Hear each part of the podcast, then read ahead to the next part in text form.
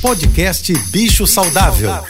Fique agora com dicas e informações para melhorar a vida do seu pet, com a veterinária Rita Erickson, especialista em comportamento animal.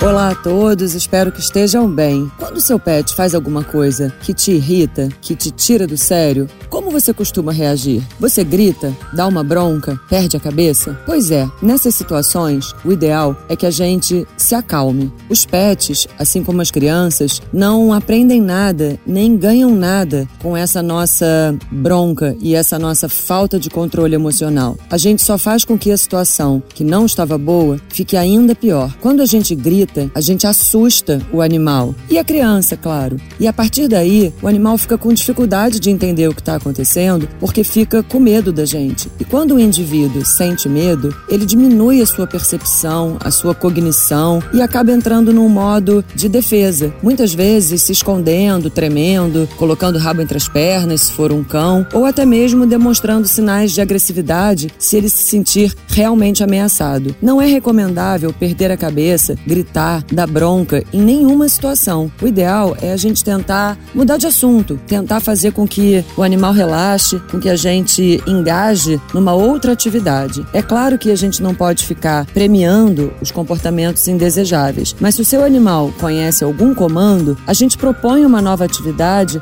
a partir da obediência de um comando simples, como o senta, por exemplo. Da próxima vez que seu animal fizer alguma coisa que você não goste, não grite com ele, não dê uma bronca. Respire, se acalme e, se isso for recorrente, peça ajuda para um profissional de treinamento ou de comportamento animal para te ensinar a lidar melhor com essa situação. Se você quiser saber mais sobre cães e gatos, me siga no Instagram ritaerickson.veterinária. Um beijo e até amanhã.